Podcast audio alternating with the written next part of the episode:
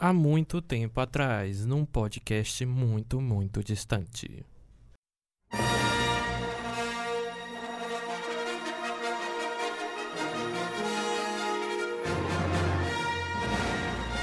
E aí galera, sejam bem-vindos para a gravação de mais uma edição do CoffeeCast, reunindo hoje o time de podcasters, de CoffeeCasters, para a gente falar de uma temática em comemoração dos 20 episódios do CoffeeCast, uma temática que a gente já está devendo há muito tempo, e aproveitando agora as vésperas do lançamento de um dos, dos grandes marcos do cinema, o filme número 8 da franquia Star Wars. Eu acho que a epítome, a epítome do cinema nerd, representado em Star Wars, e a gente está vivendo um sonho de infância que é assistir esses caras na tela em uma franquia boa. Então, a gente vai falar um pouco de Star Wars agora. Eu queria que os participantes se apresentassem para o nosso ouvinte. Aqui é o seu Dharma, e só queria dizer que eu sou 99% Jedi, mas aquele 1% Sith. E que a união faz a força. E aí, Sociedade dos Nerds, aqui é o ex-oráculo, agora Sr. Charles. E hoje eu acordei Que isso, cara? cedo. É mudar seu nome, bicho. Vou mudar, depois Não, eu explico por quê. É, perde identidade, deixa oráculo, cara. Não, eu quero Charles e vai ser Charles e se reclamar, eu mudo de novo. Tá bom, Então, mas depois eu explico por que, Sr. Charles. Mas deixa eu só dizer a minha frase de abertura. tá bom. Ah, hoje eu acordei cedo, então eu acordei igual um Jedi. Como assim? Explica. Despertei a força. Ah, despertei a força. Eu gostei, eu gostei. Vou Acho usar. que esse já pode encerrar o cast aqui e começar um stand-up. Eu- não, stand-up do Sr. Charles. Foi criativo, foi criativo. Ele passou a semana todinha, passou a semana todinha ensaiando essa. Aí aqui é a Lisandro Anjos, o grão-mestre, e eu gosto da trilogia prequel.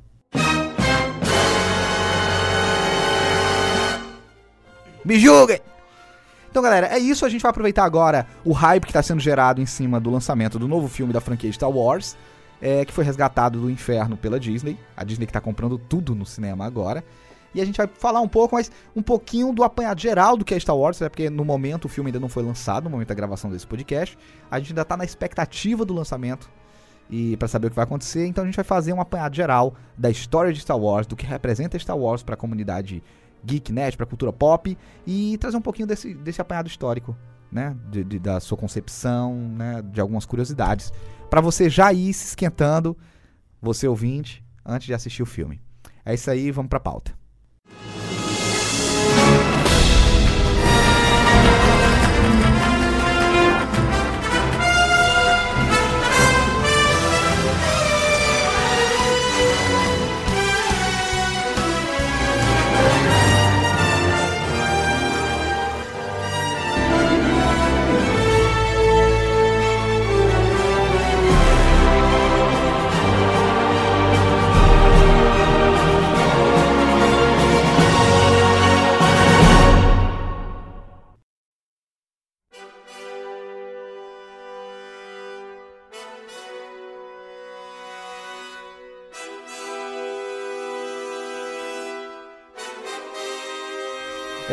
Então a gente inicia o bloco trazendo um pouquinho da, da ficha técnica de Star Wars. Eu queria convidar aqui o Sr. Dharma para poder trazer algumas informações, ele que é o nosso cinéfilo, sobre Star Wars. Acho que o, o- o Oráculo, Sr. Charles. o Oráculo, ele pode contribuir também se ele lembrar de alguma coisa que seja pertinente. Então vamos lá.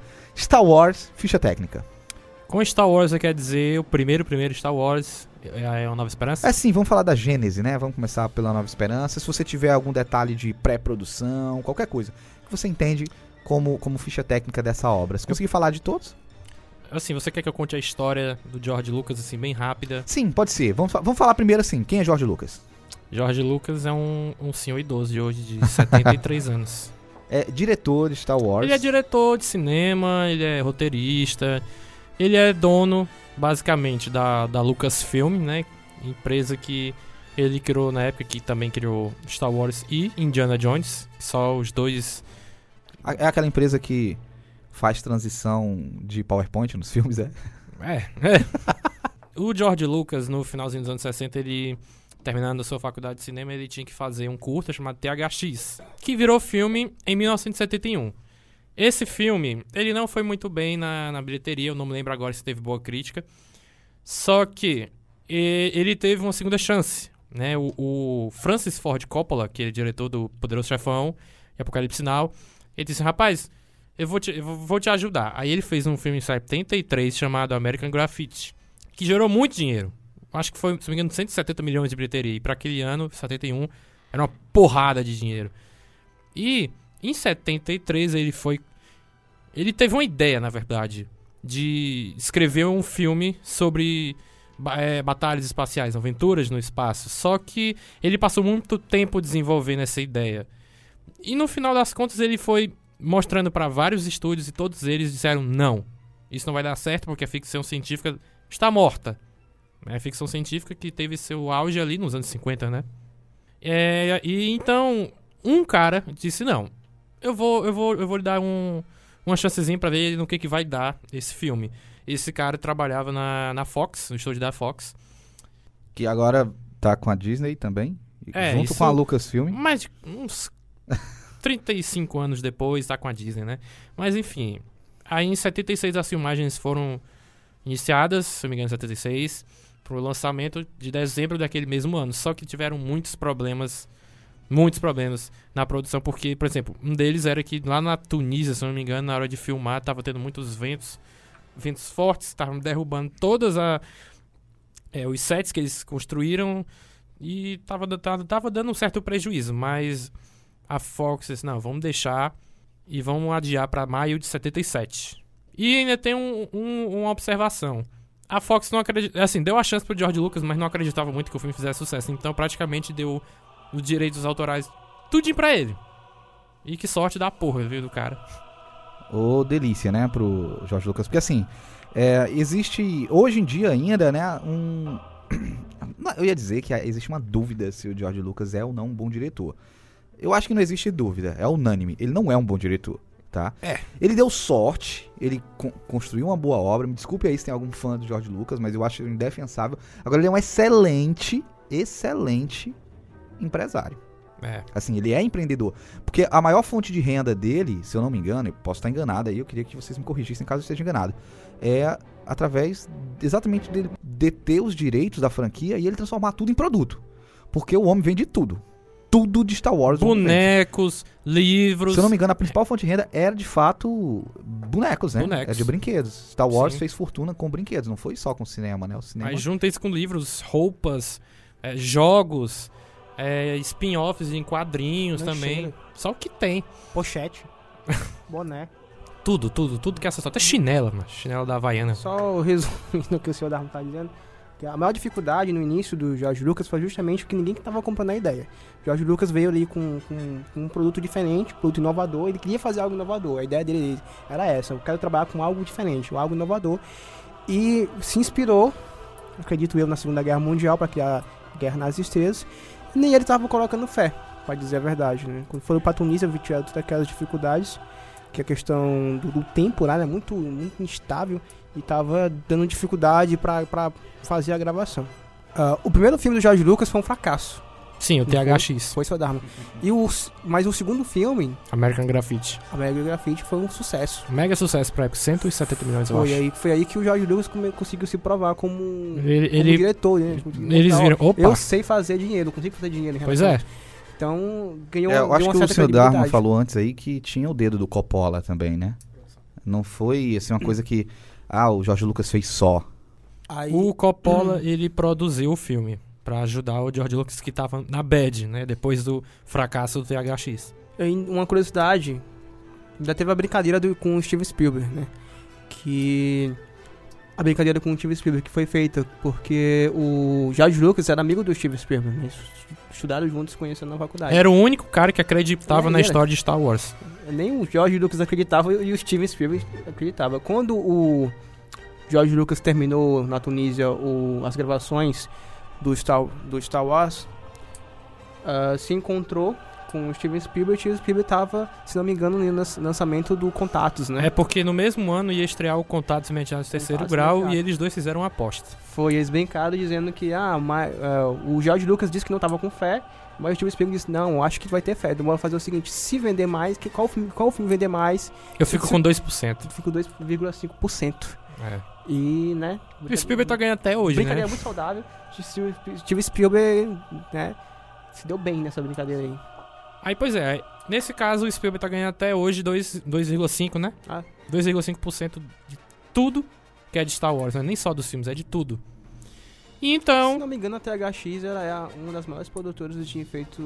Não, não, foi criado uma. uma, uma é, é- eu não lembro se é uma foi- empresa, foi criada mas Uma empresa. é uma empresa, né, pra uma- re- remasterizar os filmes, né? Pra remasterizar, mas no início, no primeiro Star Wars, foi criada uma empresa pra fazer os efeitos visuais Industrial Light and Magic. do, do, Star, do Star Wars. E no caso, essa empresa tá aí até hoje e Enfim, o Steven Spielberg, né, é, é, trabalha com ela em vários filmes, Transformers. os é, melhores efeitos Jurassic visuais que eu já vi na vida tem dedo deles. Exatamente. E a UETA também, a UETA digital. É, eu, eu não sabia desses detalhes, assim, fico realmente satisfeito de, de ouvir. Eu não sabia dessa amizade, por exemplo, de George Lucas. Sabia que eles tinham uma relação, assim, é, no mínimo amistosa, porque eu vi aquelas referências, né, que eles fizeram, que eles incutiram nos filmes, né. O ET do Spielberg tem aquela cena E clássica, o né, Yoda, né? Um cara do, vestido do de Yoda. né, no, no Halloween, enquanto o ET tá lá disfarçado, aí vem uma criancinha vestida de Mestre Yoda, e o ET fica todo pimpão, né, assim, ah, não sei o Ah, que, um alienígena aqui ah. e tal. Aí dá a entender que se passa no mesmo universo, que ele conhece o Yoda. A galera viaja nessas É. teorias. Aí, o- um- anos depois, o George Lucas vai lá e devolve a gentileza num dos filmes do, da, da trilogia prequel. Eu não me lembro qual. É no engano. primeiro. Eu lembro, é no primeiro. É num deles que tá reunido o Conselho Galáctico, né? É. E numa das muitas bancadas, Tem um onde tem todas as espécies alienígenas, tem três membros, embaixadores da raça lá do ET, representando aquela raça dentro do Conselho Galáctico. Eu acho legal, assim, são easter eggs, né, na verdade. No- não, no segundo- que tenha grande No significado. segundo filme do Indiana Jones. Mas o ET eu tem- acho que é um Jedi. No segundo filme do Indiana, do Indiana Jones, que é o Templo da Perdição, também tem uma referência de Star Wars lá, que o nome daquele bar no começo do filme, se eu não me engano, é Obi-Wan. É, eu acho que é Obi-Wan o nome.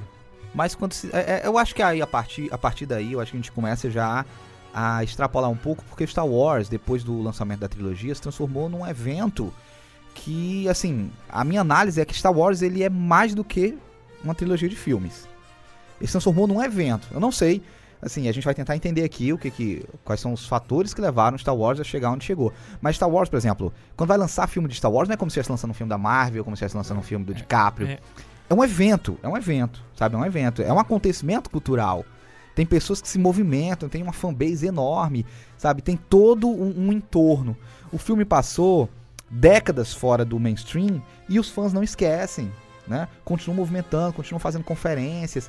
Então se transformou num evento cultural. Existe um dia para Star Wars, existe é, escola de esgrima Star Wars, existe gente que vai fantasiado na Comic Con de Star Wars. Quer dizer, Star Wars é, entrou pra cultura pop de um modo que, se a gente for falar de referência de Star Wars em outros filmes, a gente não para esse Não, cast. não para. Desde Stranger Things até, sei lá, o Indiana Jones, a gente vai encontrar referência de Star Rick Wars. Morty também. Rick Morty, por quê?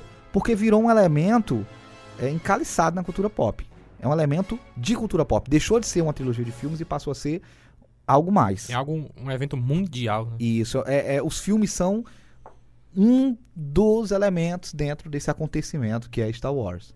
E estreou em maio de 1977, foi um sucesso estrondoso. Fiz, fe- assim, estreou pouco cinema, se eu não me engano, 37. Mas depois que viram que tava. Tava, tava foda o negócio. Aí aumentaram pra várias salas. E na bilheteria total, juntando as suas é, reexibições, o filme fez nos Estados Unidos 460 milhões. E no total, 775 milhões. Isso pra um filme de 1977. Isso era uma grana da porra. E tipo, o primeiro filme classificado como blockbuster era Tubarão, que tinha feito 400 milhões. E- Star Wars veio lá e roubou esse posto. né? E ficou como a maior, maior bilheteria de todos os tempos até 82, com o ET que passou. Aí depois Jurassic Park, e depois Titanic, e depois Avatar. Mas enfim, foi o primeiro filme a ter aquela mega bilheteria de todos os tempos, assim, que ninguém acreditava que ia fazer. Verdade. É, foi o primeiro filme, foi o primeiro evento cinematográfico, né? O primeiro tinha sido Tubarão, que as pessoas estavam fazendo um, teve uma, uma, uma, como- uma comoção. As pessoas estavam indo pro cinema e os cinemas estavam lotados e iam filas enormes e tudo mais. Aí depois desse filme, depois do Tubarão, não se tinha visto um filme que tivesse esse potencial. E aí surgiu o Star Wars, que fez isso acontecer, né? Quando aconteceu foi um como eu posso dizer, foi um um, um espanto pro George Lucas e pros atores. É, o George Lucas não foi nem pra estreia do filme naquele teatro chinês que tem lá, acho que é Los Angeles. Ele foi, se não me engano, pro Havaí, porque ele tava com medo das críticas. E ligaram pra ele, cara, liga a TV em um canal, sei lá, não lembro agora. Disse, Por quê? Cara, liga. E quando o George Lucas ligou a TV, ele viu aquela multidão de gente no cinema pra ver o filme dele. Isso foi algo assim inacreditável. Porque ele, depois de dirigir esse filme, ele não queria mais dirigir, porque foi um saco pra ele. Ele, inclusive, devia ter mantido a palavra dele, né? Porque como é que foi que ele retribuiu? Ele criou o Jar Jar Binks depois, né? É. Anos depois. Porque ele Mas- adora, não interessa as Mas críticas. é, ele eu, queria, adora. eu queria fazer um, um recorte aqui, até pegando a fala do Oráculo, que... Senhor é, Charles. é, do Charles aqui, do Chalp. Por que Charles, cara? Ainda não, é, o É Charles da Sheen? origem, É o Charles Sheen? É o Charles Sheen? aquele personagem que o, o DiCaprio cria, o Sr. Charles, na origem. O que eu ia falar é, pegando aqui o recorte que, que ele tinha dito, assim, que o George Lucas estava atrás de fazer uma coisa original. Eu não sei se ele estava de fato atrás de fazer uma coisa original, porque Star Wars, e não é nem um contradizendo, não, é mais fazendo uma análise mesmo. Star Wars é tudo menos original. Né? E ele reúne um combo de coisas que já Um- foram vistas, Perfeito. tanto na literatura, revistas. E ele Perfeito. juntou tudo numa coisa só O e. que, que o George Lucas fez? É que nem você, quando vai numa sorveteria ou vai fazer um açaí num self-service, você vai lá e bota no seu prato, no seu copo, tudo que tem de melhor pra poder fazer aquele combo. Foi o que, o que o George Lucas fez.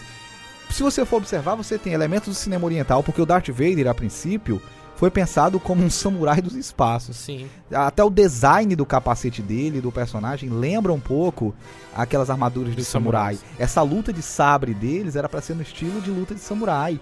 Toda essa questão da filosofia é, oriental tá ali presente, esse negócio da força, da coisa mística. A gente tem aí a questão do space opera, né? A- ele pega e leva, pega um movimento que, que era forte, que é aquela questão da Guerra Fria, corrida espacial, que estava em alta. A gente vinha de uma Segunda Guerra Mundial. Ele pega a Segunda Guerra Mundial, que o que é Star Wars se não aliados versus a Tríplice Entente? É a Segunda Guerra Mundial.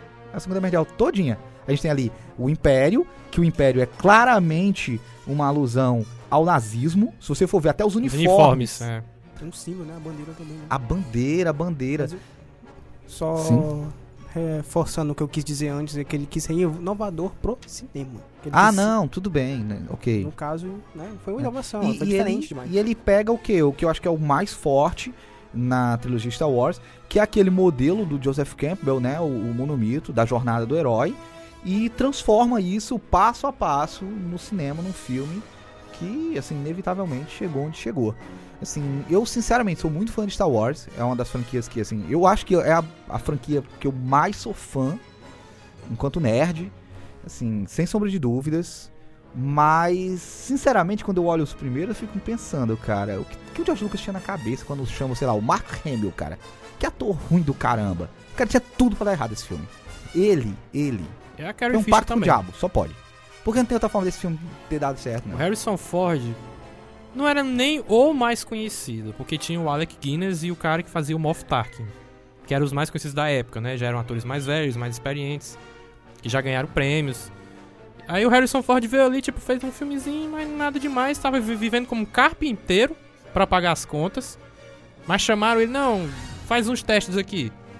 E Enquanto ele fazia o teste lá do Han Solo, o George Lucas falou: Só- Esse é o cara. Só ouviu a voz dele, né? Só viu a voz dele, esse é o cara, ele capturou Foi o Han cogitado Solo. Kurt Russell, Robert De Niro, se não me engano, El Pacino. Al Pacino, o Robert De Niro, por aí, né? Grandes nomes na época do, do cinema, acho que se não me engano seis ou sete, mas o Harrison Ford foi que, que conquistou. Conquistou. E um- eh, Uma, duas curiosidades. É, uma, sobre a questão da jornada do herói. Peraí, e só lembrando, né, eu acho que o George Harrison já era um cara velho, né? Assim, pra tá iniciando no cinema, teoricamente, né? É, mais ou menos. A galera começava mais cedo. Ele não, acho que é um dos primeiros filmes dele, é? Acho que sim, Harrison tu- Ford. Harrison Ah, Ford. porque tu falou George Harrison, eu fiquei? George Harrison, do Beatles, né? Fala do É, Beatles. mas o, o Harrison Ford, ele já começa velho, né? no- Sim, ele já tinha uns carreira. 35 anos. O que é filme. incomum, né? Tipo assim, o cara nunca atuou, o cara era carpinteiro e o George Lucas foi lá e transformou ele no que ele é hoje, né? Pois é, e voltando à história da- das duas curiosidades. Da primeira que você falou, da questão do, da cultura japonesa lá dos samurais. Se você notar, no o Nova Esperança, o, o modo que o Darth Vader luta, ele usa as duas é mãos. Taekwondo, né? Que eles lutam, né? como os samurais lutavam. Se eu não me engano é assim, se eu estiver errado, por favor me corrijam. Não, é desse jeito mesmo. Mas já no filme seguinte, o diretor, que era outro, já alterou. O, o- o Vader, ele começa lutando só com uma mão. Naquela cena dele com o Luke. Ele só numa mão, o capelão, que são uma porra, né? Tipo, o George Lucas não gostou disso. Aí no 6 ele voltou com as duas mãos. A outra curiosidade é na- no quesito da jornada do herói. Que, tipo, até na Mas metade peraí, do calma, filme. Calma, calma, seu Dharma. Qual herói você tá falando? Do Darth Vader? Tô entendendo. que Foi. Você tá falando sobre a jornada do herói, mas de qual herói você tá falando? Do eu, Skinwalker? eu falei primeiro uma coisa e depois a outra. É, não, mas eu acho a pergunta pertinente, né? Eu acho que talvez o- nem, nem, nem todo ouvinte vai estar familiarizado com o termo. Então, é, situa pra gente de que, que a gente tá falando quando a gente fala a jornada do herói. Não, não é um herói específico. Existe um modelo, né, Acho narrativo. que são 12 passos, né? assim. até mais, mas foi assim estabelecido, né? Há um consenso de que, resumidamente, a gente pode contar a história de praticamente todos os heróis em 12 passos. Você pega. Vamos resumir aqui então. Que são vários passos, eu não me lembro de todos. É, vários, é, só, só situando, vários filmes depois é, repetiram esse sucesso, várias obras literárias. Matrix. A gente vai ter Matrix, segue Harry a jornada Potter. do herói, Harry Potter, É, o Senhor dos Anéis, é, o Batman do Nolan, né? Então, Qualquer super-herói, Homem-Aranha. a maior parte dos super-heróis e a maior parte das narrativas de, de- de- que tem esse protagonista mais heróico, elas seguem esse passo a passo da jornada do herói. Era a gente. Eragon. Eragon, gente. Eragon Nem lembro desse um filme. Coffee Cast citou Eragon. Tá bom. Então, é, mais situando isso. E falando, respondendo aqui talvez um pouco o que o Oráculo falou, eu acredito, e aí, aí eu queria ouvir de vocês talvez, eu acredito que tem pessoas que dizem que Star Wars é a história da família Skywalker. Mas eu diria, eu diria, eu iria um pouquinho mais além. Eu acho que Star Wars trata da jornada de Anakin Skywalker. E é a gente Skywalker. começa. Não, mas não é da família Skywalker, porque o Luke e a Leia entram depois. Mas, tirando a, a nova franquia, né? Que acho que o Vader ele é menos referenciado.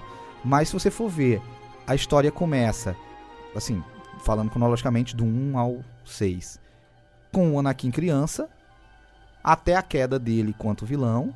E do momento dele, da ascensão dele como vilão, até a eventual eh, resgate dele, né? É, Redenção. Então a gente tem uma jornada do Anakin. Do Anakin ao topo, do topo à escuridão e de volta pra luz, né? Eu acho que a gente, tá vendo, a gente vê em seis filmes a trajetória deste personagem. E no meio do caminho vão aparecendo outros.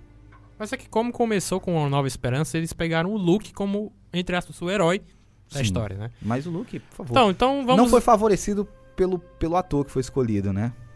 Faz o seguinte, senhor, senhor Dharma, vam- vamos, vamos avançar um pouco aqui a pauta. É o seguinte, a gente falou um pouco aqui da ficha técnica e eu peço pra você trazer pra mim é, o elenco principal de Star Wars. A gente, você falou aí, por exemplo, do elenco do, do Harrison Ford, né? Que eu acho que é o nome mais badaladozinho dentro desse elenco, mas a gente vai ter também Mark Hamill, Harrison Ford, Carrie Fisher... é, destaque para o Mark Hamill interpretando Dono, a morte dos tios dele no, É... oh, Cara, que ator ruim, cara. Depois ele reclama que ficou anos fora do cinema. mas ele... Mas vai. É gente o Coringa do Batman nos jogos, né? Ele é foda com Coringa, né? É, dublando, né? É, dublando. Ele é um ótimo dublador. express- expressivamente é patético. Mas, é, igual o pai dele, né? Porque se você for olhar aquele ator que fez o. Tal pai, tal filho, Quem é o- mano. como é que é o nome daquele? Hayden Christensen. Hayden Christensen, né? O outro que fez o Darth um Vader puxou jovem. o outro, né? É, um tem, tem a o quem puxar. Quero o cara nem chorar, né, mano? Pra mim, o melhor ator é aquele anãozinho que fica dentro do R2D2. É o Kenny Baker, né? É. Então, o Mark Hamill é o Luke Skywalker, Carrie Fisher é a princesa Leia Organa, Harrison Ford é o Han Solo, temos o Alec Guinness, que é o Ben Kenobi, o Obi-Wan Kenobi, é, o Chewbacca é o Peter Mayhem, se não me engano, Kenny Baker é o Quem R2D2, que o faz aquele baixinho verde? Anthony Daniels é o Chewbacca, e dos mais importantes... Ah, e o James Earl Jones como a voz do Darth Vader, porque ninguém liga pra quem é o cara que tá dentro daquela armadura, né? Que é o David Prowse, só pra falar. Ninguém liga pro coitado dele morrendo de carona, né? Se acabando aí dentro. É engraçado, eles filmaram primeiro com a voz desse cara. Do cara que ficava dentro da armadura. T- Tava uma merda. Não tava, tipo, a voz. Ah, essa voz, não tô curtindo essa voz. Aí, aí o cara, o George Lucas foi atrás do George. George Lucas foi atrás do James Earl Jones, que era gago. Era gago. Pra fazer a voz do cara e se encaixou perfeitamente. É, o, o elenco de apoio é, é extremamente mais eficiente do que o teoricamente o protagonista aqui, que é o Luke Skywalker, né? Mas, é, seguindo, a gente tem esse elenco, que acho que tirando o Harrison Ford, é, os demais não, não tiveram grande expressão depois da franquia Star Wars, mas ficaram é, marcados por esses papéis e compõe aí um, um, grupo de pessoas que a gente carrega no coração em respeito a esses, essas, essas trilogias. É, só, só trazendo um pouco, eu queria adicionar aqui Uh, falar da Natalie Portman, que tá na trilogia prequel. A gente tem Daisy Ridley, né? A gente vai falar da. Só citando. E eu queria citar o Obi-Wan definitivo pra mim. Ivan McGregor. Ivan McGregor, cara. Melhor ator que já passou Liam por Star Wars. como Qui-Gon. Qui-Gon. Também é foda, Liam Neeson. Adoro. O Sim. Ivan McGregor, já foi- já- como já foi dito, a Natalie Portman também. O Adam Driver lá, eu, eu gosto do trabalho dele como Adam Kylo Driver, Ren. Kylo Ren. Samuel L. Jackson. Ma Samuel Mace Windu. Jackson. A galera inventou um personagem pra botar o, o Samuel Não, mas- Jackson, cara. Mas, mas eu, eu, eu sei dessa história também. O, o Samuel. Jackson ele é muito fã de Star Wars e pediu pro George Lucas, cara, deixa eu participar do filme. E ele é o Samuel, Samuel Fuck fucking Jackson. L. Motherfucker! Motherfucker! né? Essa Ele fala não é qualquer outra pessoa. E ele falou, cara, pode ser um Stormtrooper, sei lá, eu saio correndo. Teve, teve aquele, aquele caso, pra você ver como o Star Wars ele movimenta, né? É, o Daniel Craig Ele inter- interpretou um Ele Stormtrooper. pediu pra participar de Star Wars no, no episódio 7, né? Ele Uhum. tava, a história diz que ele tava num estúdio vizinho gravando Filmando 007. 007 e ele soube que estavam gravando no- do lado o Star Wars, ele correu pro set assim, me arranja um papel que eu quero participar de Star Wars. Pode ser um Stormtrooper mesmo. E a galera deu, tá bom, tá aqui, tem esse Stormtrooper aqui, tirou o pobre aí do figurante. Deixa eu ver aqui, peraí. Tem aqui um figurante aqui que não mostra o rosto. Sai pra vocês? É, Ok. figurante ou Daniel. Craig? Figurante ou Daniel Craig, né? Ficou, né? É, eu, eu faria até o seguinte, eu faria esse Stormtrooper tirar o capacete. Cara, eu teria o Daniel Craig fazendo ponta no meu filme de graça. Pois é. É, Realmente. E tem Mas- o, o Simon Pegg. Sabe quem é o Simon Pegg? Simon Pegg é o. Sabe aquele cara do Todo Mundo Quase Morto, pro protagonista? Ah, É ele. Ele é aquele alienígena Força, né? que entrega a ração pra Ray. Que ele quer comprar o, o BB-8. E ela diz: Não, não quero não. Aí ele fica puto. E, ele tá vis- é vestido, não é, uma, não é CGI. Ele tá vestido naquele bicho lá. Ah, eu só queria dizer que se o Daniel Craig pudesse tirar a máscara e, e também a roupa mostrar o abdômen dele, eu acho que ia dar. O nome do Stormtrooper qual é? Bond. James Bond. Esse ia, Ia ser irado, isso ia ser um plot twist, viu? Não, James Bond do espaço. um James Bond no espaço, né? Por causa do quê? 007, O Despertar da Força. Tem até título, né? Olha aí. Ia ser Contra legal. foguete da morte, uma coisa assim. Foi por É. causa de Star Wars, viu? 007 contra a Estrela da Morte. Parece nome de Star Wars, de, de Star Wars. Parece nome de, de um filme de Ah, 007. organização lá. Mas então acho que a gente pode encerrar esse bloco. A gente passou aí brevemente algumas informações técnicas sobre o universo Star Wars. A gente encerra aqui para avançar um pouco na história de Star Wars no próximo bloco. Remember, the Force will be with you, always.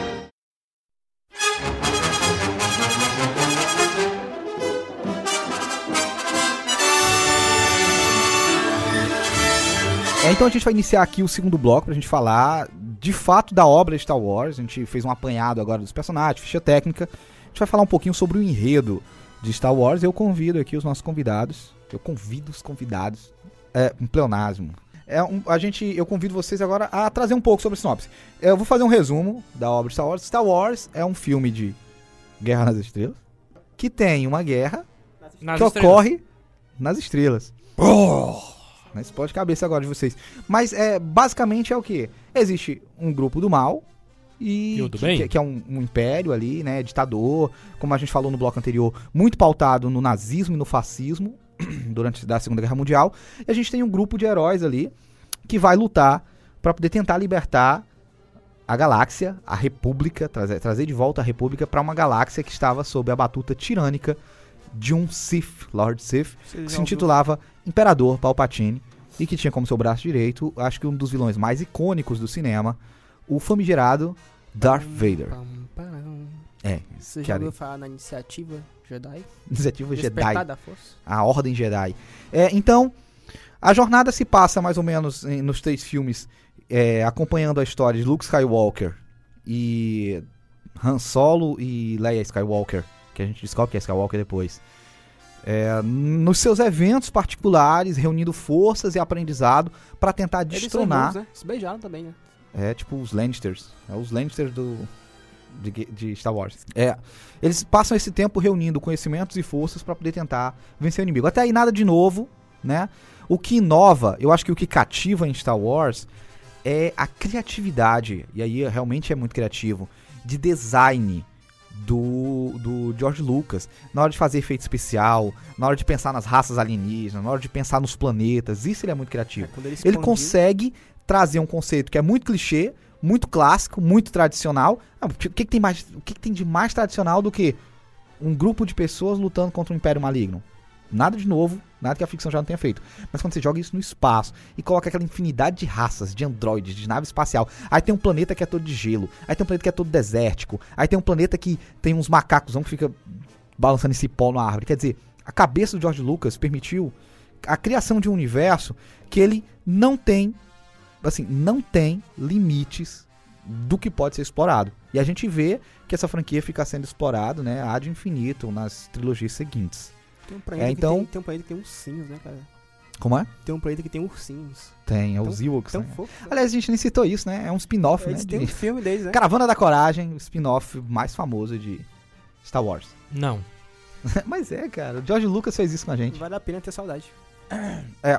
Só então, é, referenciando uma análise que eu gostaria de fazer em relação a isso, a gente tem é um olhar que eu acho muito curioso sobre os vilões de Star Wars, né? É, a- das três trilogias. A gente tem Darth Vader e o Imperador Palpatine como os vilões da primeira trilogia, da trilogia clássica, onde eles representam aquele negócio do poder corruptor, do poder ditatorial, um O poderoso poder chefão do, das, das galácticas. é muito aquela coisa da guerra mesmo, do ditador, do tirano, do governante que se impõe pelo poder. A gente percebe que isso era um medo na época e o George Lucas, de forma muito inteligente, conseguiu explorar e transformar isso dentro do, do seu filme e trazer esses personagens como seu antagonista. Faltou o grande vilão, o Moff Tarkin. Porque Darth Vader era um capacho dele. Era. Nova Esperança. Darth Vader não, fez, não faz nada nesse filme, se você for parar pra pensar. Ele e o Boba Fett são dois caras super estimados, né? Não, é, não, por favor. Ah, tá falando de quem? O, o outro. Boba Fett, cara, Não, outro. caçador de recompensa. Darth Vader? Não, mas o Darth Vader é o Darth Vader, né? Ele é o Darth Vader. Eu nunca entendi porque o Darth Vader era o Darth Vader. Porque se você for olhar o filme mesmo, ele não faz muita coisa, não. Ele- Assim, é o que tu falou. 5, Ele lutando, ele parece um. Ele é um robô, né, mano? É, cara. Mas também Mas porque ok. o primeiro ele é mais É, paradão nesse é, é um quesito. filme mais antigo, tem outra pegada. Isso se tratando do primeiro filme, mas quando você vai estudar a história do Anakin. Estudar não, né? Você vai assistir a história do Anakin, aí você, você descobre que o Anakin. Não, mas E- quando o filme saiu lá, ele era ruim mesmo. É, ele é ruim. né? Mas tô falando do, do Darth, do Darth Vader. Eu entendo que o Darth Vader ele não, é, não é só ali um conjunto de, de peças robóticas. Não, de forma alguma. Ele é um personagem lá. denso, Não né? é isso que. que... Só que o que a gente tem que entender é que isso foi construído com elementos de universo expandido, com livros, com HQs e com os filmes que vieram depois. Porque nos filmes mesmo de Star Wars, na trilogia clássica, esses elementos não estão lá. A gente entende por alto ali que o Darth Vader é o pai Mas do é Luke, teve o- aquele drama. Mas ele não é um personagem que é muito trabalhado. Mas é porque o, o, o que foi que o George Lucas fez? Ele pegou, es- escreveu uma história ilimitada, história sem Diz fim, ele, né? né? História sem fim e pegou só uma parte. E Sim. nessa, nessa parte, né, nesse, nesse, nesse pequeno bloco, já tinha o Darth Vader ali bem trabalhado. Não, o que eu não eu concordo com você coisa, que? É, o, o que veio depois completou muito do que o Exatamente. filme não tinha. Mas no filme mesmo, se a gente for analisar a obra Ele fechada, ele não faz nada. O Darth Vader não, não se prova como esse grande vilão. O Imperador é muito mais, assim, teoricamente perigoso do que ele. Mas, fechando a análise, esses primeiros vilões, eles são esse vilão ditatorial, que era o que o povo tinha medo na época. A gente vinha de uma Segunda Guerra Mundial, onde a gente tinha muito medo desse poder absolutista, né? Desse poder absolutista, não, desse poder ditatorial, desse poder autoritário. A gente vem pra trilogia nova, onde o, o George Lucas de novo explora um medo popular, que é aquela questão do vilão, mas o vilão articulado, do vilão ardiloso, daquele vilão que tá por trás dos panos. Ele deixa de ser um vilão claro, clássico, assim, que todo mundo olha, caraca, esse é o vilão. E ele passa a ser um vilão Manipulador. sutil, manipulador. Muito parecido, é um vilão político. Ele é um político. E ali no início dos anos 2000 a gente tem atentado às Torres Gêmeas, a gente tem toda uma questão de desconfiança com os governos políticos nos Estados Unidos e ao redor do mundo. Então ele transforma isso, ele traz esse clima para a obra dele e a gente tem o chanceler Palpatine, né, que é o Darth Sidious. A gente vai ter o Darth Maul, mas como aquelas forças nos bastidores. Eles não são vilões claros, eles são vilões que estão ali manipulando como é o jogo político. E hoje, situando na trilogia nova, a gente tem o Kylo Ren, que é, assim, a representação de- do que talvez seja pra gente esse vilão, que é esse cara é, incontrolável, sem propósito, temperamental, esse adolescente sem propósito, que a qualquer hora pode entrar num cinema armado e praticar um ataque terrorista, né? E pode ir pra uma escola, eh, como aconteceu os incidentes em Columbine, quer dizer, o mal mora ao seu redor, qualquer pessoa pode ser esse mal. E ele representa esse tipo de adolescente, esse tipo de força que tá para além, uma pessoa teoricamente qualquer, é, que é um adolescente, que tem muito poder e que não sabe o que fazer com esse poder. Né? Então eu acho que são cenários diferentes analisados pelos personagens malignos de Star Wars. Mas vamos lá, eu queria convidar vocês para falar das trilogias de Star Wars. Bom, então, pra reforçar aqui, o prime a primeira trilogia, que foi iniciada em 77, como eu tinha dito antes, ela ganha sua sequência, O Império Contra-Ataca, que é considerado o melhor filme da franquia Star Wars. Ela estreou no ano de 1980, e depois teve a sua sequência, episódio 6, que é o Império Contra-Ataca, não, o Retorno de Jedi, de Jedi, não é do Jedi, isso eu nunca entendi porquê, em 83. E tem, e tem umas histórias bem curiosas. Porque se você for parar pra analisar, as pessoas pensam que esse Jedi é o Luke. Eu lembro de um funk. Eu não entendi, mas vá. Não lembro de um funk. Diga. Tem, tem aquele funk assim. Eu tenho a força, cavaleiro de Jedi. Vem, popozuda. tá bom. Ei, Fábio, abre a É. porta. eu tô expulsando agora os meus ouvintes. É isso, gente. Se você conseguiu ouvir até aqui e vai seguir fã da gente, é. Obrigado. Você é fã de verdade. Então, continuando a história do Retorno de Aproveitar essa Jedi. deixa pra gente né, se despedir aí. Foram É. dois, anos, dois anos de trabalho. Tem que aproveitar pra, né? Então, Isso esse. Jedi, as pessoas é, achavam que se tratava do Luke, porque ele mal tinha completado o supletivo dele no episódio 5. Com o Yoda, que é outro que Tinha só o não faz nada, superestimado pra caralho. Se você pegar só a, a, a franquia antiga, ele não faz porra nenhuma.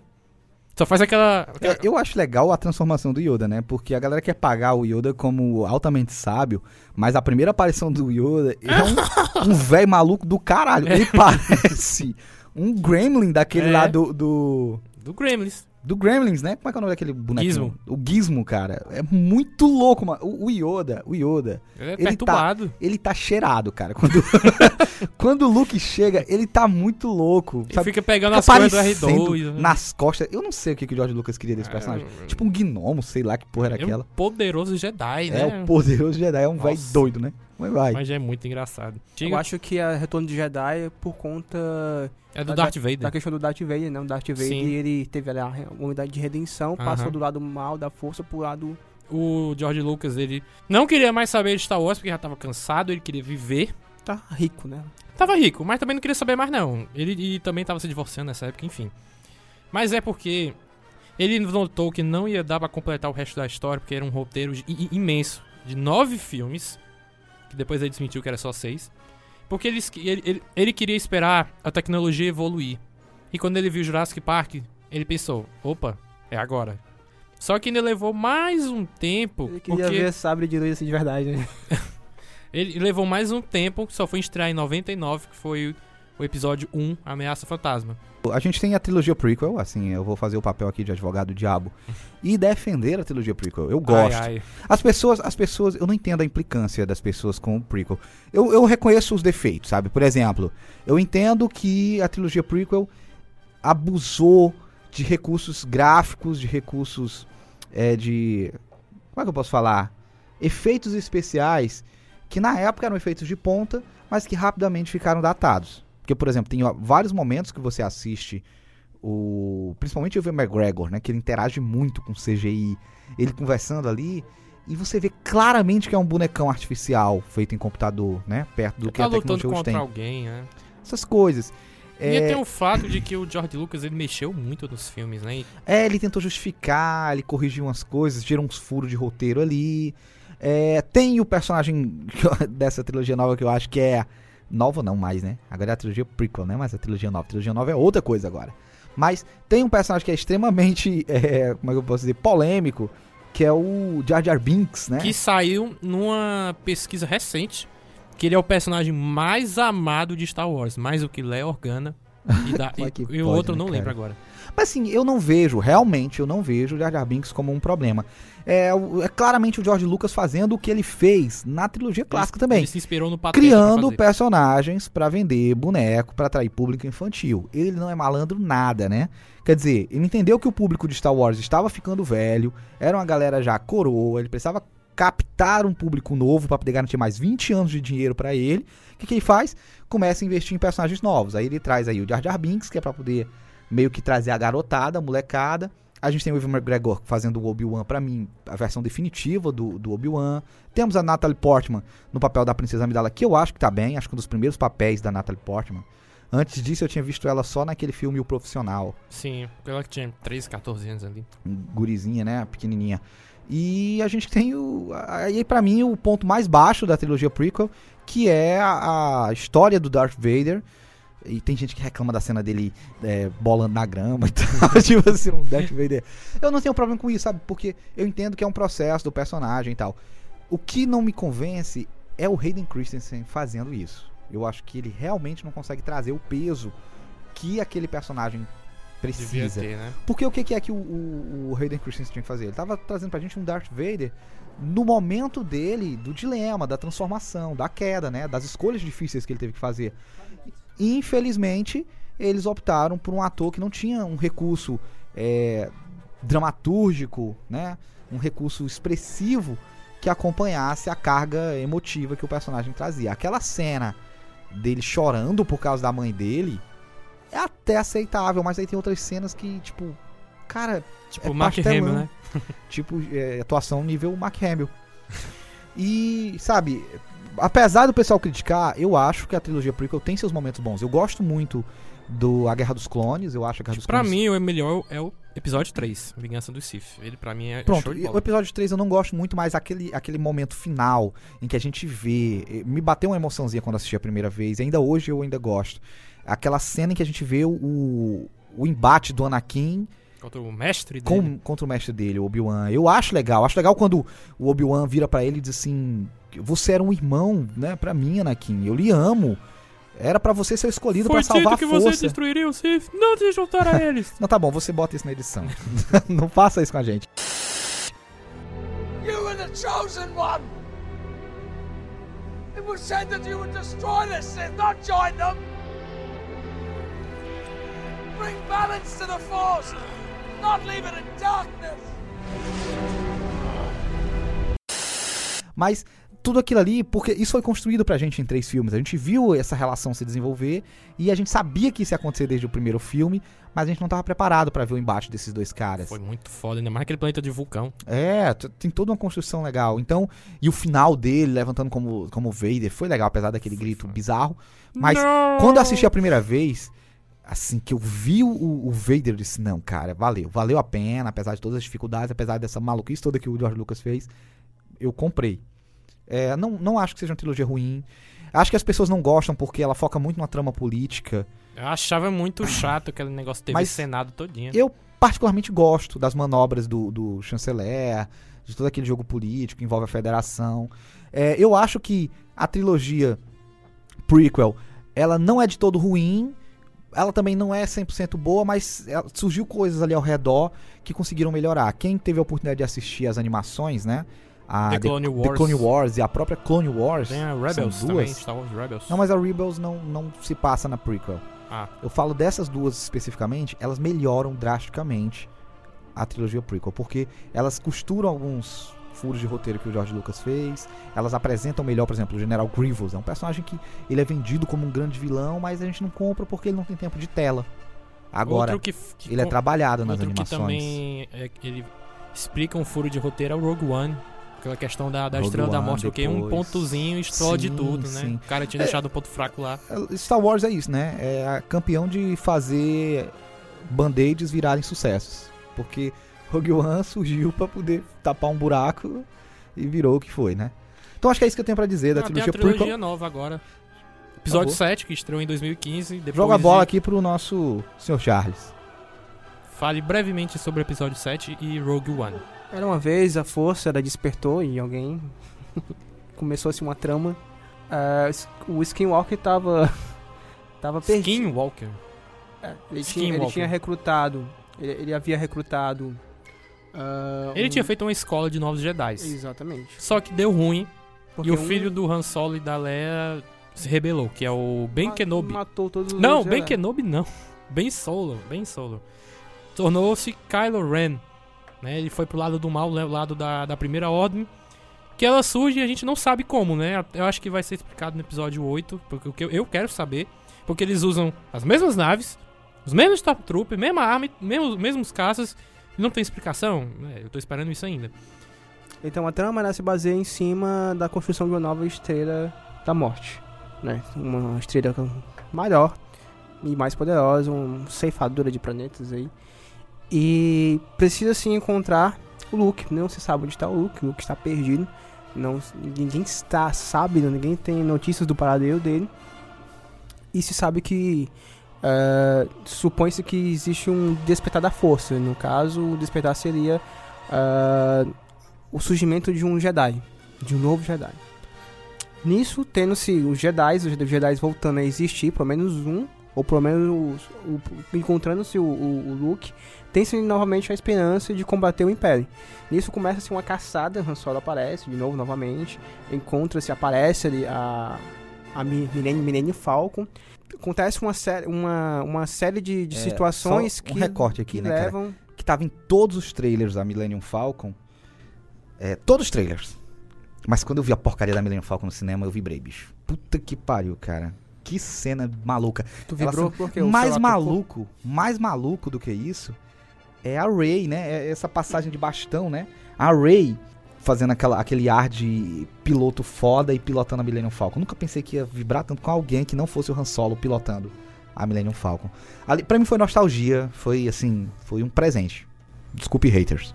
Então, acontece uma série de situações e circunstâncias que faz que, que, que um, monta-se uma equipe, Han Solo e agregados, em busca do mapa, onde, onde supostamente mostra eh, onde vão, vai se encontrar o, o Luke. E nisso começa-se uma jornada em busca desse mapa em busca eh, de, de que isso vai gerar conflitos com o Império, que o Império não quer que isso aconteça, não quer que encontre o Luke, porque o Luke é o Jedi e a esperança e tudo mais. É, é, é assim, é aquilo que é clássico de Star Wars, né? Uma repetição, uma série de clichês. É, no entanto, aí a gente troca Império por Nova Ordem. Porém, eu, eu queria pontuar aqui algumas coisas que eu acho interessante ser trazidas, né? Eu acho que o personagem do Kylo Ren é uma boa aquisição. É, eu acho que as passagens de bastão que esse filme é, proporcionaram são elementos que eu achei muito interessante, assim. Aquela cena do, do, do Kylo Ren, quando ele mata o Han Solo, pra mim é uma cena interessante, emblemática. Ah, Ok, a gente já viu mortes ad infinitum no cinema. No entanto, existe uma carga emocional de, sei lá, 30 anos acumulados ali. É um personagem que ele compõe o nosso imaginário, ele compõe a nossa formação, né? A gente, eu me lembro de, de criança ter aquele personagem O Kylo, e achar curioso. O, mas curioso é que o Kylo ele é o arquétipo do Darth Vader. Né? Sim. E você tem esse o confronto do Darth Vader com o seu filho e nesse, nesse novo repete um pouco, você tem né? o confronto de um pai né, com um filho. No caso, o Mas- filho é que tá corrompido. E eu, eu vou trazer uma coisa aqui que eu acho interessante, que eu não sei se você vai concordar, o senhor Charles. Charlie. É o seguinte, é, o Kylo Ren me parece um personagem com motivações e com um Duvidosos? desenvolvimento é, psicológico mais profundo do que o Darth Vader se apresentou na- nos primeiros filmes. Porque ele tem um dilema, você, você consegue ver na, na atuação do Adam Driver que ele tá, mas não tá, sabe? Eu, não- eu, eu realmente ainda não estou convicto de que esse cara é o vilão que foi pintado no primeiro filme. É, nas cenas que a gente viu dos trailers, né? Tem uma cena, inclusive, que a Ray diz assim: Eu não sei qual é o meu papel nisso tudo. E ele estica a mão pra ela e diz assim: Tipo, Sabe que só montagem, né? Estão fazendo pra enganar a gente. eu não sei, cara. Eu realmente não sei se. Eu ele espero é... que engane, porque. Eu acho, sei. eu acho que se se repetir aquele negócio do vilão mauzão é muito clichê. Eu acho que esse, que esse personagem vai nos surpreender. Acho que ele vai estender a mão e ela vai cortar a mão dele. Minha teoria aqui é que o próprio Kylo Ren, ele é tipo um agente infiltrado. Ele fez o que tinha que fazer em prol de um bem maior. Eu não sei em que situações isso ocorre. É, Talvez a, o retorno do Luke Skywalker explique isso. Será que o Han Solo ele já sabia que ia morrer? Eu duvido muito. Eu acho que ele. Mas o, tem uma fala do Kylo Ren que ele olha pro pai dele e diz assim: Pai, é, eu sei o que eu tenho que fazer, é mas eu não irmão, consigo fazer sozinho. Meu amigo. Quer dizer, aí o Han Solo acho que compreende que ele tem que fazer um sacrifício ali e segura e diz assim, né? Tipo, meio que aprova. Aí ele vai lá e mata o cara, né? Eu não sei se era isso, não sei se tô fazendo uma leitura de fã maluco, cheio de teoria louca. Mas eu tenho a impressão de que Pai, se ele for o vilão tradicional, você é meu herói, meu bandido. Se ele for esse vilão tradicional, comum, bababá, só o cara mauzão, eu acho muito pouco. Eu acredito realmente que vem uma coisa aí. Talvez uma mudança de lado, talvez a Rey vá ser a vilã e ele vai ser é, quem vai salvar, não sei. Maluquice da minha cabeça. Não sei onde a Rey entra nesse papel todo. Gosto de pensar no, no- no- no trio de protagonistas novo, é, que é a Rey, a gente tem o Paul Dameron e tem o Finn, né? Que é um Stormtrooper. Eu, acho, eu gosto de pensar neles como uma mescla dos três personagens. Todos os três têm um pouquinho dos três clássicos. Eu tenho uma. Por exemplo, a Rey, a Rey, ela é Jedi como era o Luke. Ela é, é- é, tipo uma mulher forte, assim, não não queria dizer forte, mas uma mulher proeminente, determinada como era a princesa Leia, e ela é uma piloto do caralho, que nem, é o, que nem era o Han Solo. Aí você vai pro Finn, né? O Finn tem aquele negócio da honra também. Às vezes você pensa, será que ele não é usuário da força também? Assim como era o, o, o, o menino, né? O, Luke. o Luke. Aí você tem ele como núcleo de comédia, como era o Han. Aí você tem ele. Quer dizer, se você for pensar um pouquinho nos três, cada, todos os três eles têm, eles são uma amálgama que reúne qualidades dos três clássicos. Sim. São três versões dos personagens principais. Acho que isso fez com que a gente acabasse adotando. Meu, meu grande medo na trilogia nova era se esses personagens sustentariam o nome Star Wars. Porque vinha uma carga muito pesada em cima deles. Só que eu fiquei muito satisfeito com o que foi apresentado. Pelo menos o Finn e pelo menos a Rey, pra mim, já são parte essencial desse universo. Eu tenho uma teoria sobre o Finn. Finn é o Stormtrooper, né? Que eu queria compartilhar com vocês. E quando eu fui assistir no cinema, e eu vi lá o, o começo, né? Que tem. O, o Despertar da Força começa ali no começo do filme, né? Que quando o Caio ele vai falar com o seu mestre, ele fala: Eu senti um despertar. Verdade. Vocês perceberam que quando ele, ele tá ali conversando, tá tendo aquele diálogo lá com, com o piloto lá, que é fodão, e quando ele tá entrando na nave, que ele simplesmente deixa que os, os, os raios que ele tá con- contendo, ele deixa os raios seguirem, e o Finn tá olhando pra ele, e ele para e olha pro Finn como se ele percebesse alguma coisa, como se sentisse alguma coisa. Ele É. não olha ale- aleatoriamente, ele olha pro Finn porque simplesmente ele viu alguma coisa no Finn. É, rola essa internet, essa, Né? essa internet, ó. Rola essa teoria na internet. Aí quando ele chegou, quando ele chegou e falar pro mestre, mestre, eu senti um despertar. Aí eu fiquei pensando comigo, Será que né? não foi o fim? Será que foi o fim? Eu acho que o despertar foi do fim, né? Acho que foi por isso que, que o... Acho que foi por isso É. que... E é É por isso que depois, no, depois, ah, futuramente, aquela alienzinha assim, é, passa o sabre de luz pra A ele, ele, ele né? usa o sabre de luz. A gente sabe que só quem usava o sabre de luz no passado eram Jedi. Eu- Tem um momento que o Finn fala, ah, não tem uma arma, como é que eu vou lutar? Tá aí a arma na sua mão. É o sabre de luz, usa a arma. É, É, ele usa o sabre essa e arma é leva pra, essa arma foi do feita Kylo pra Ren você. depois, né? o Finn não é o personagem guerreiro. Ele não é um guerreiro. Não, isso é só uma teoria. Ele não é um guerreiro. Mas eu concordo com o Johnny que Eu acho eles, que agora ele vai ser, né? isso. Eu acho Não que agora sei vai se- ser, que ele vai confrontar a sua líder, né? É, ele agora tem um vilão dele, que é a Gwendolyn Christie, né? A, a atriz que faz a Brienne. É a- essa Stormtrooper, a Capitã Phasma, né? Que não fez nada no primeiro filme, ela é só um, um elenco de luxo, né? Mas eu acho interessante isso. Isso existe na, na primeira franquia também. Na, nos primeiros tem filmes. muitos personagens. Tem muitos personagens que não fazem nada e Bray. O Darth Vader é um que não fez nada e, É, e o Boba é- Fett pra mim é o mais clássico. Boba Fett, vamos contratar aqui o maior caça de recompensa. O cara não faz nada. A melhor participação dele foi morrer. é isso, né? É Star Wars. Mas ele tem todo um no universo expandido, toda uma série de spin-offs, É. de material em livros, em jogos que desenvolveu, né? Escapou lá do lixo, enfim. Mas no filme ele não fez nada. Mesma coisa aí a Capitã Phasma no primeiro. É, eu queria destacar no primeiro filme, acho que a cena mais foda foi a ganhou pra mim o filme. Disse assim, é, eu tô vendo um Star Wars foda. Foi quando o maldito do Kylo Ren para o tiro da blaster no ar. Foi Com a massa. força. Eu olhei assim, puta, cara, que, que isso, cara. Eu sinto, eu sinto que o Kylo Ren ele tem esse negócio da força, mas de um jeito mais bruto, mais grosseiro, sabe? E olha que Enquanto- ele enquanto não a- terminou o treinamento, viu? No final, o Snoke fala: Hora de isso- chame-o que eu quero terminar o treinamento dele. É, é porque eu acho que é tipo assim, a galera usa a força de forma refinada, sabe? Por treino. O Kylo Ren, forma ele, é, ele né? é bruto, ele é bruto, né? Ele é bruto. Mas eu acho que fecha a trilogia clássica dessa forma.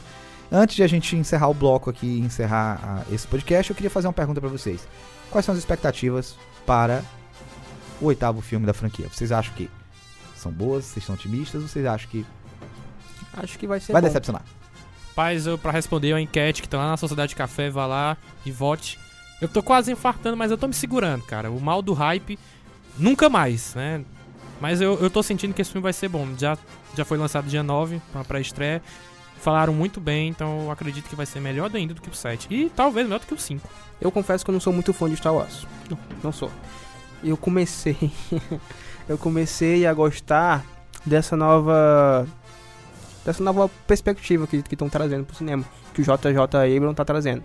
Né? Hoje eu acho que é possível trazer Sim. um. se fazer um filme de Star Wars realmente significativo. E em, em ter- em termos de efeitos sonoros, de, de efeitos visuais e até mesmo de atuação, né, cara? Com dinheiro você consegue fazer uma coisa muito melhor, muito mais produtiva. E não é à toa que a gente viu aí o, o Star Wars no- novamente presente no, no Oscar, né? No ranking do- dos melhores filmes.